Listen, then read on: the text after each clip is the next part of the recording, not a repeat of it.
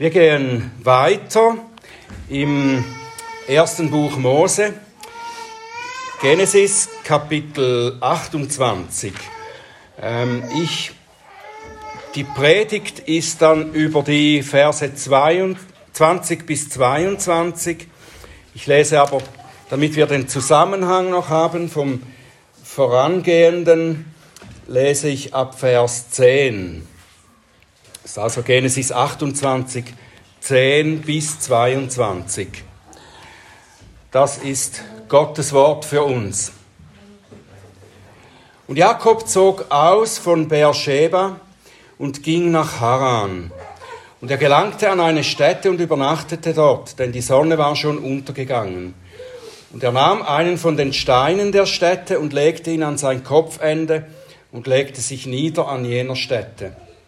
Und er träumte, und siehe, eine Leiter war auf die Erde gestellt, und ihre Spitze berührte den Himmel, und siehe, Engel Gottes stiegen darauf auf und nieder. Und siehe, der Herr stand über ihr und sprach, ich bin der Herr, der Gott deines Vaters Abraham und der Gott Isaaks. Das Land, auf dem du liegst, will ich dir geben und deiner Nachkommenschaft und deine Nachkommenschaft soll wie der Staub der Erde werden. Und du wirst dich ausbreiten nach Westen und nach Osten und nach Norden und nach Süden hin. Und in dir und in deiner Nachkommenschaft sollen gesegnet werden alle Geschlechter der Erde. Und siehe, ich bin mit dir.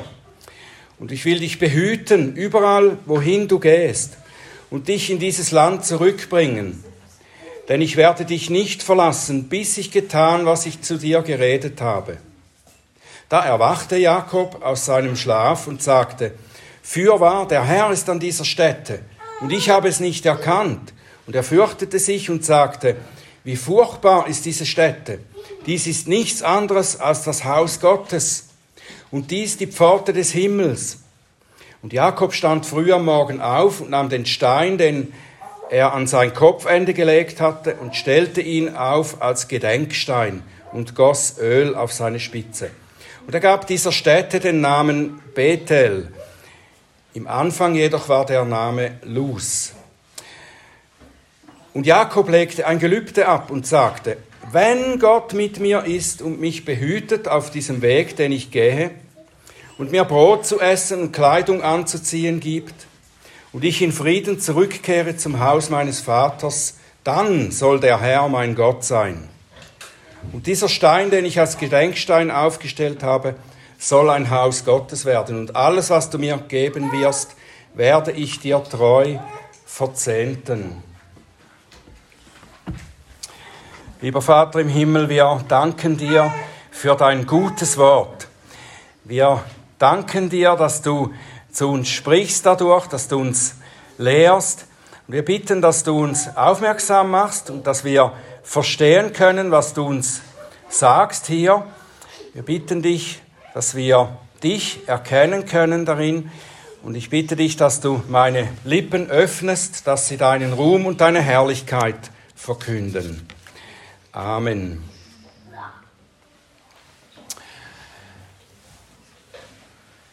Das war vor vielen Jahren, vielleicht acht Jahren oder so. Da ließen sich verschiedene ältere Leute jeweils zu uns zum Gottesdienst einladen. Ich habe sie dann abgeholt und unterwegs haben wir auch miteinander gesprochen über verschiedene Dinge, auch was den Gottesdienst bei uns betrifft. Und eine dieser älteren Leute, eine ältere Dame, Sie, mit ihr sprach ich unterwegs darüber, dass sie normalerweise keine Kirche besucht. Und sie sagte mir, also früher bin ich noch öfter zum Gottesdienst gegangen, aber heute tue ich das nicht mehr. Ich bin nämlich von Gott enttäuscht. Er hat mich krank werden lassen, so dass ich heute im Rollstuhl sitzen muss und darum gehe ich nicht mehr zum Gottesdienst. Und ich treffe immer wieder mal Leute oder spreche mit ihnen, die Leute, die in ähnlicher Weise unzufrieden sind mit Gott. und die ihn danach beurteilen, wie er sich verhält oder wie er sich ihrer Meinung nach verhalten sollte. Und dann sagen die Leute zum Beispiel, wenn Gott ein Gott der Liebe wäre, dann würde er doch so oder so handeln. Wenn Gott wirklich gut wäre, dann würde er dies oder das nicht zulassen oder dies oder das tun. Oder sie sagen, wenn Gott so oder so wäre, dann würde ich mich zu ihm halten. Menschen, die so sprechen und ihre Entfernung oder Entfremdung von Gott so begründen, die haben eigentlich zwei Dinge nicht verstanden. Nämlich wer Gott ist und wer sie selbst sind. Dass er der Töpfer ist und wir der Ton. Er ist derjenige, der die Menschen und ihr Leben nach seinem Gefallen formt. Und er ist derjenige, der uns beurteilt. Wir sind ihm Rechenschaft schuldig und nicht umgekehrt. Gott ist gut. Gott ist gut. Er ist Liebe. Und er hat sich zu uns herabgelassen, um seine Güte und Liebe uns mitzuteilen. Gerade trotz unserer Unwürdigkeit, die wir selber verursacht haben. Aber er bleibt dabei derjenige, der entscheidet, wie er dieser Liebe Ausdruck gibt. Es sind nicht die Menschen, die Bedingungen aufstellen, unter denen sie sich ihm zuwenden und ihm gehorsam werden. Nicht die Menschen machen die Bedingungen, Gott macht die Bedingungen. Jakob, Jakob ist ein Mann, der sich nach einer Beziehung mit Gott ausstreckt, ausstreckte. Er möchte sicher Gott gefallen und er möchte Gottes Zuwendung und seinen Segen bekommen. Das haben wir in seiner Geschichte bis hierher schon gesehen, mehr als einmal, denke ich. Er ist kein Mensch, der fragt, gibt es überhaupt einen Gott? Und wenn es ihn gibt und wenn er gut ist, dann sollte er mich so oder so behandeln, sonst will ich nichts mit ihm zu tun haben.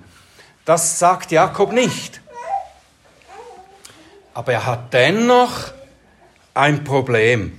Er hat das Problem, dass er selber der Kapitän seines Lebens sein möchte. Gott ist sein Co-Pilot, der Jakobs Wege segnen soll. Das ist an diesem Punkt noch zumindest Jakobs Einstellung, die er jetzt zum Ausdruck brachte. Das schien zuerst nicht so. Wir er hat ja diese wunderbare Erfahrung gemacht, als der Herr sich ihm gezeigt hatte, oben an dieser Himmelstreppe und als er zu ihm gesprochen hat. Und ich habe ja letztes Mal gesagt, dass Jakob auf die einzig richtige Weise auf Gottes Offenbarung antwortete. Er hat nämlich dann diesen Stein aufgestellt und hat ihn mit Öl gesalbt und er hat so eine Gedenkstätte aufgestellt. Und er nannte diesen Ort Haus Gottes, weil er erkannt hat, da ist Gott. Aber jetzt, wo wir weitergelesen haben, wenn ihr das aufmerksam mitgelesen habt, da denke ich, konntet ihr auch erkennen, dass in Jakobs Religion eigentlich das Wichtigste fehlte. Er macht eine wunderbare religiöse Erfahrung. Er sieht die Herrlichkeit Gottes und diese Engel, die da auf der Himmelstreppe auf und absteigen, die Engel, die Gott dienen. Und er hört Gottes Stimme, die zu ihm spricht. Und das hat einen gewaltigen Eindruck auf ihn gemacht. Und es hat eine gewisse religiöse Begeisterung bei ihm ausgelöst.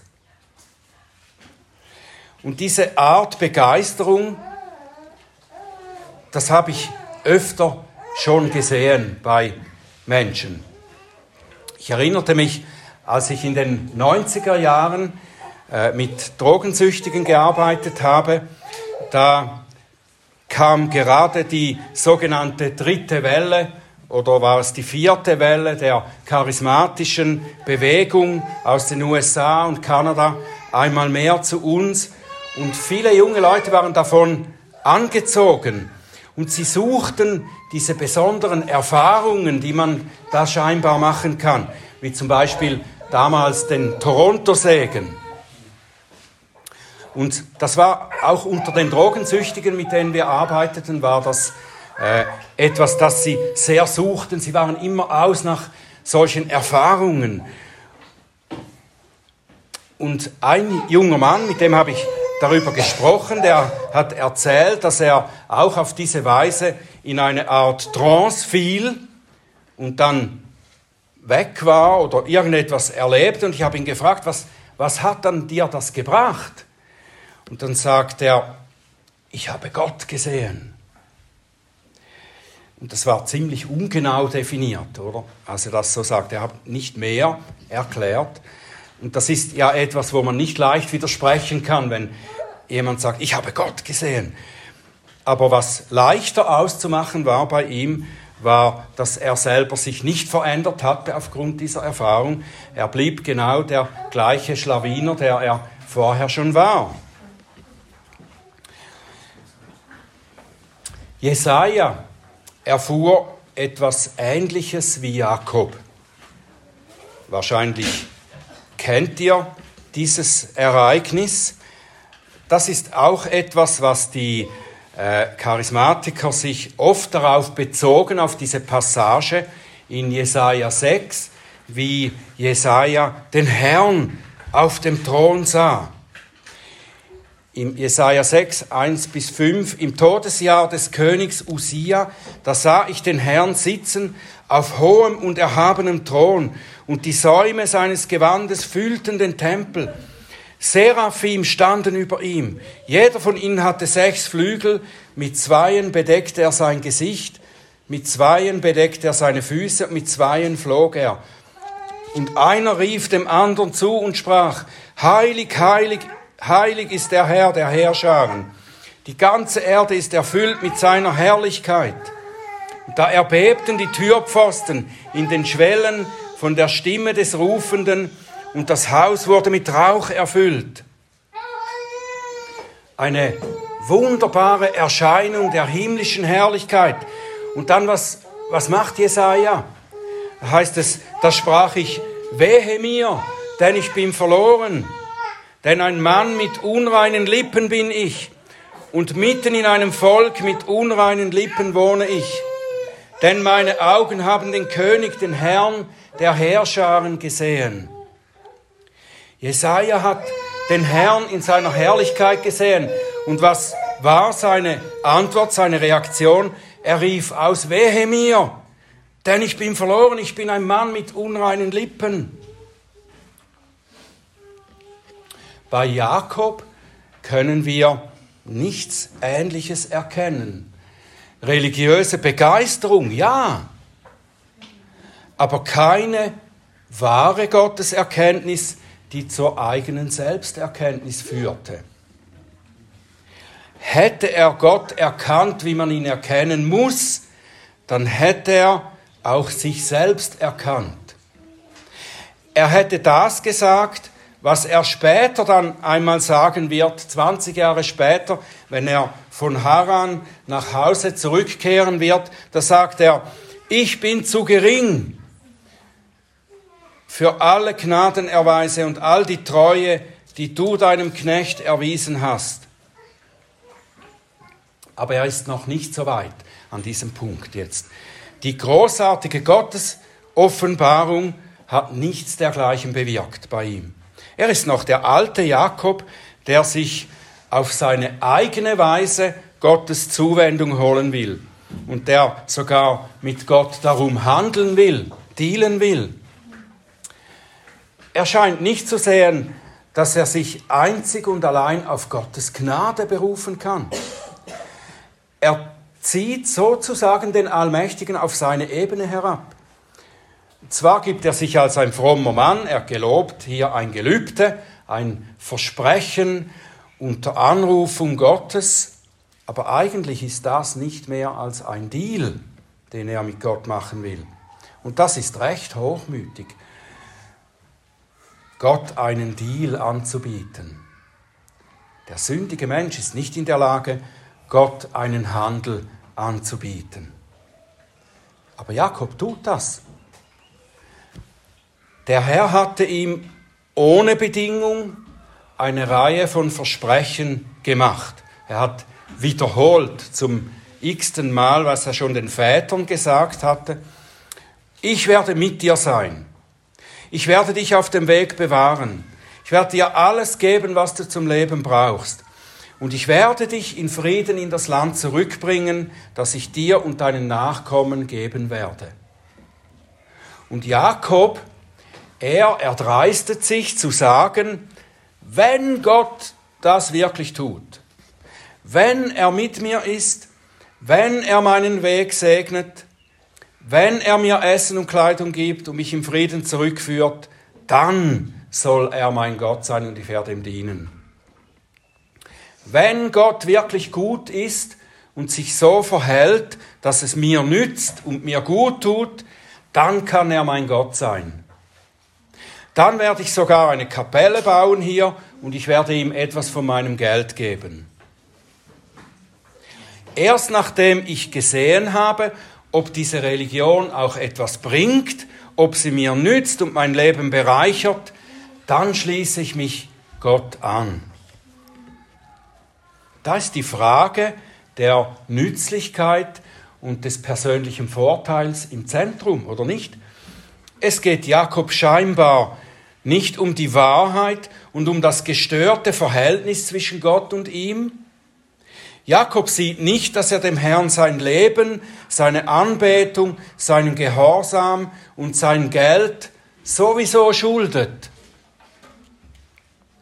Der stolze Mensch sieht die Ausgangslage ganz falsch. Er scheint zu denken, da ist Gott und da bin ich. Zwei Personen, die etwas voneinander wollen und die sich etwas zu bieten haben. Wenn er dies und das von mir will, dann muss er mir zeigen, dass sich das für mich auch lohnt. Die Ausgangslage ist aber so, dass wir in der Beziehung zu Gott wie Jakob schon den schlechtesten Start haben, den wir uns überhaupt vorstellen können. Wir Menschen haben den heiligen Gott, der uns geschaffen hat und dem unser Leben gehört, durch unsere Sünde und Rebellion beleidigt und sein Gericht herausgefordert.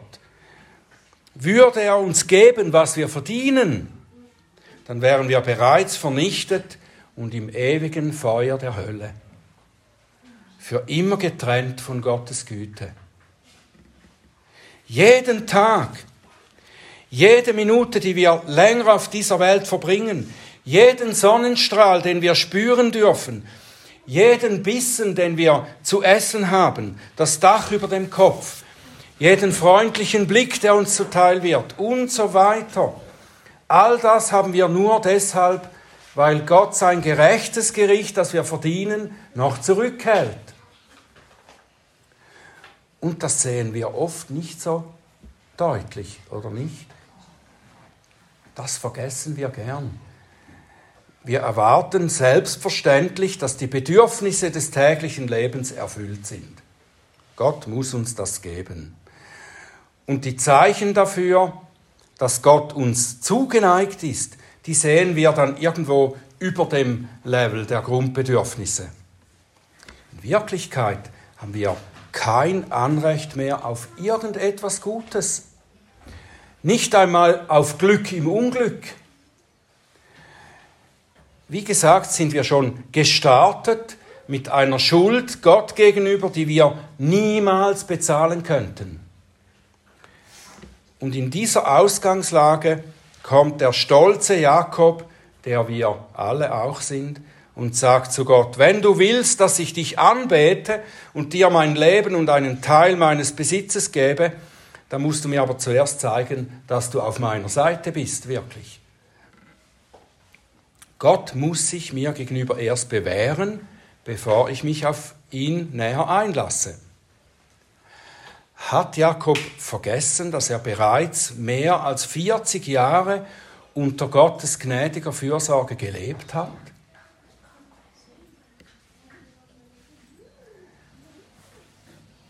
Ich finde es interessant und bemerkenswert, dass Gott nicht auf diese Äußerungen Jakobs antwortet. In der Tat lesen wir im Bericht über die folgenden 20 Jahre nichts davon, dass Gott wieder zu Jakob spricht. Jakob hört offenbar Gottes Stimme nicht mehr. Es ist nicht darüber berichtet. Gott hat gesprochen, hat Jakob seine Versprechen gegeben, seine Bundesverheißung wiederholt und dann lässt er Jakob seine Erfahrungen machen. Er lässt ihn seinen Weg ziehen und lässt ihn seinen eigenen Weg verfolgen und er kann Erfahrungen machen und er wird dadurch erzogen. Und Gott spricht erst wieder, als er zu ihm sagt, geh jetzt wieder zurück in das Land deiner Väter, ich werde mit dir sein. Gott diskutiert nicht mit Jakob. Er erklärt sich ihm nie. Nie, wenn ihr die ganze Geschichte Jakobs anschaut, Gott erklärt sich Jakob nie. Immer wenn er zu ihm spricht, sagt er zu ihm, geh, geh weiter auf dem Weg, den ich dich führe, auf dem ich dich reich segnen werde. Aber Gott diskutiert nicht mit seinen Kritikern. Unter sämtlichen Stellen in der Bibel, an denen die Menschen eine Erklärung verlangen für Gottes schwer verstehbares Handeln, und es gibt unzählige solche Stellen in der Bibel. Aber an, ich kenne keine Stelle, wo Gott antwortet und sagt, ja weißt du, das ist so, ich habe folgende Gründe. Und dass der Mensch dann sagen könnte, aha, ja gut, jetzt verstehe ich dich, jetzt vertraue ich dir. Das tut Gott nicht. Er diskutiert nicht, er erklärt sich nicht.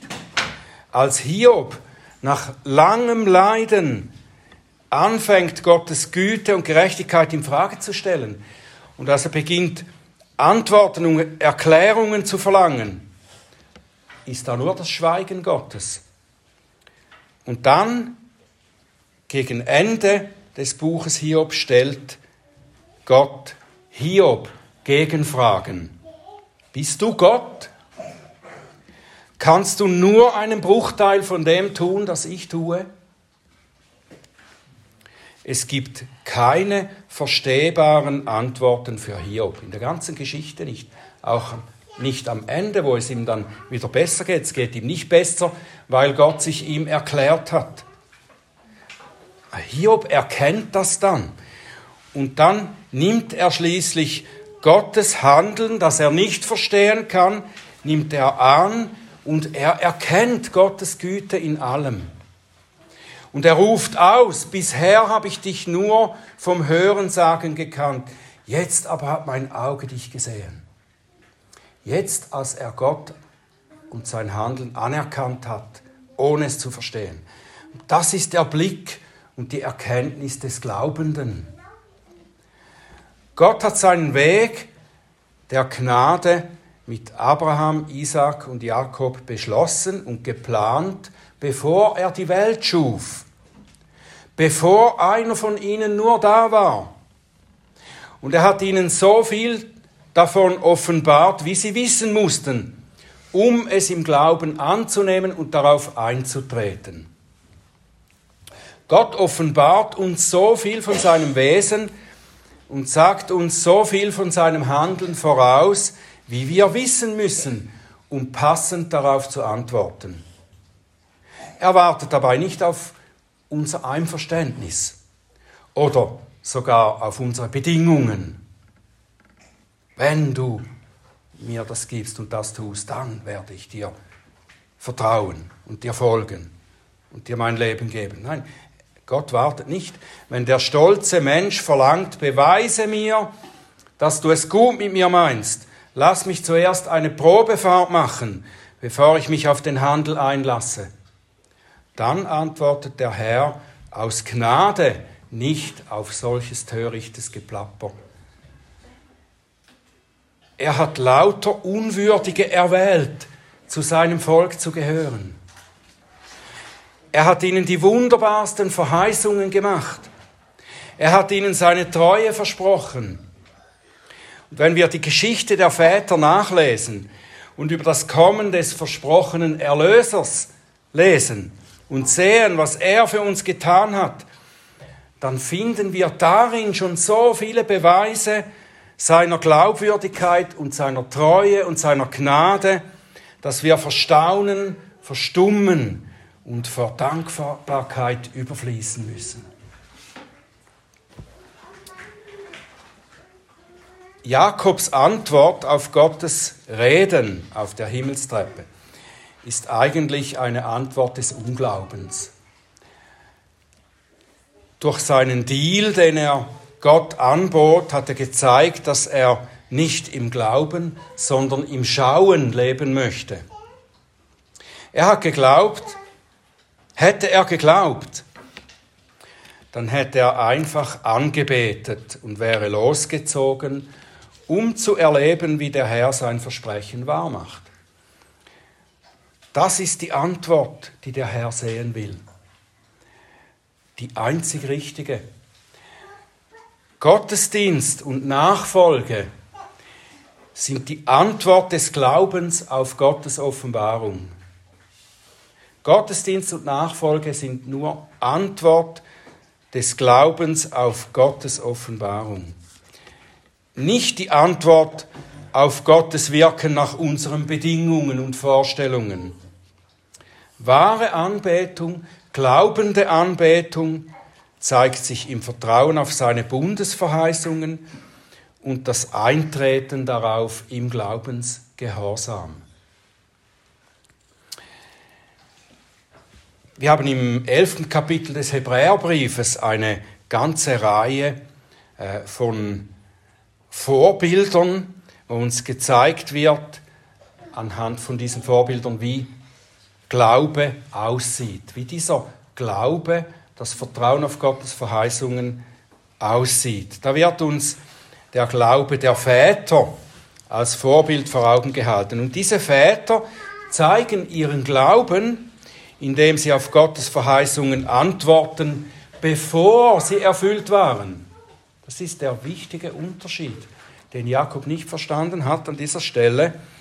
Die Väter zeigen ihren Glauben, indem sie auf Gottes Verheißungen antworteten, bevor sie erfüllt waren. Sie glaubten Gott und schauten auf das Kommende, das Gott versprochen hat. Sie lebten im Glauben darauf zu, Gott wies ihnen den Weg und sie gingen ihn im Vertrauen auf ihn, gingen sie vorwärts. Hebräer 11, 13, das ist so zwischendrin mal, äh, sagt der Schreiber, diese alle, also die Väter, die er genannt hat, aber auch die er noch nennen wird, diese alle sind im Glauben gestorben und haben die Verheißungen nicht erlangt, noch nicht erlangt sondern sahen sie von fern und begrüßten sie und bekannten, dass sie Fremde und ohne Bürgerrecht auf der Erde seien. Sie schauen nach vorne auf die Verheißungen, die sie noch nicht erfüllt sahen. Sie glaubten auf diese Weise. Jakob, als er seinen Deal mit Gott machen wollte, sagt er, wenn Gott mit mir ist und mich behütet auf diesem Weg, den ich gehe, und das hat eine besondere Betonung im Original, im hebräischen Original. Da ist dieses Ich, also den Weg, den ich gehe, mit einem extra Wort, das es nicht brauchen würde, ist das Ich ganz besonders hervorgehoben, mit starker Betonung. Das heißt somit, wenn Gott meinen Weg segnet, den Weg, den ich gehe, ich glaube, das weist darauf hin, dass Jakob nicht Gottes Weg in erster Linie suchte, sondern seinen Weg gesegnet.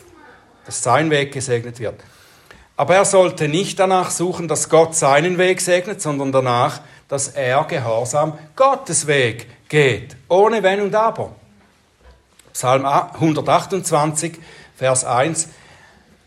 Glücklich ist jeder, der den Herrn fürchtet, der wandelt auf seinen Wegen, auf den Wegen des Herrn. Jakobs Weg ist der Weg des religiösen Menschen. Er denkt, er könne mit Gott dealen. Wenn er mir gelingen lässt, was ich erreichen will, dann gebe ich ihm, was er von mir will. Gott wird ihn eines Besseren belehren. Er wird ihm zwar vieles, vieles gelingen lassen, alles, was er versprochen hat, aber er wird ihm besonders lehren, dass er nicht auf seine Weise zu Gott kommen kann. Das ist Jakobs Weg, Gottes Weg. Gottes Weg ist Jesus Christus. Jesus sagte, ich bin der Weg und die Wahrheit und das Leben. Niemand kommt zum Vater als durch mich. Auf Gottes Weg kommen wir zu ihm. Jakob und wir kommen nur durch den Glauben zu Gott, durch den Glauben an seinen Christus. Und dazu müssen wir erkennen, was Jakob eben hier noch nicht erkannte, nämlich dass wir nicht in der Position sind, einen Deal mit Gott zu machen. Wir müssen erkennen, was Gott Jakob durch das Bild der Himmelsleiter zu verstehen gab. Das haben wir letztes Mal schon angeschaut. Der Himmel ist nur über die Treppe erreichbar, die Gott von oben herab auf die Erde stellte. Und diese Treppe ist Christus. Er ist von oben herabgekommen, um uns von unserer Sünde und Selbstüberschätzung zu retten. Er ist gekommen, weil wir durch unsere eigenen Wege und Anstrengungen und Deals nie den Himmel und die Gemeinschaft und den Segen Gottes erreichen können. Uns fehlt alles, was wir dazu bräuchten. Gott hat es uns in Christus gegeben damit wir es im Glauben ergreifen, damit wir Christus im Glauben ergreifen. Denn in ihm haben wir jeden geistlichen Segen in der Himmelswelt. So wie Paulus auch schrieb, was wir vor der Predigt schon gelesen haben, das Unedle der Welt und das Verachtete hat Gott auserwählt. Das, was nichts ist, damit er das, was etwas ist, zunichte mache, dass sich vor Gott kein Fleisch rühme. Aus ihm aber kommt es, dass ihr in Christus Jesus seid, der uns geworden ist, Weisheit von Gott und Gerechtigkeit und Heiligkeit und Erlösung. Amen.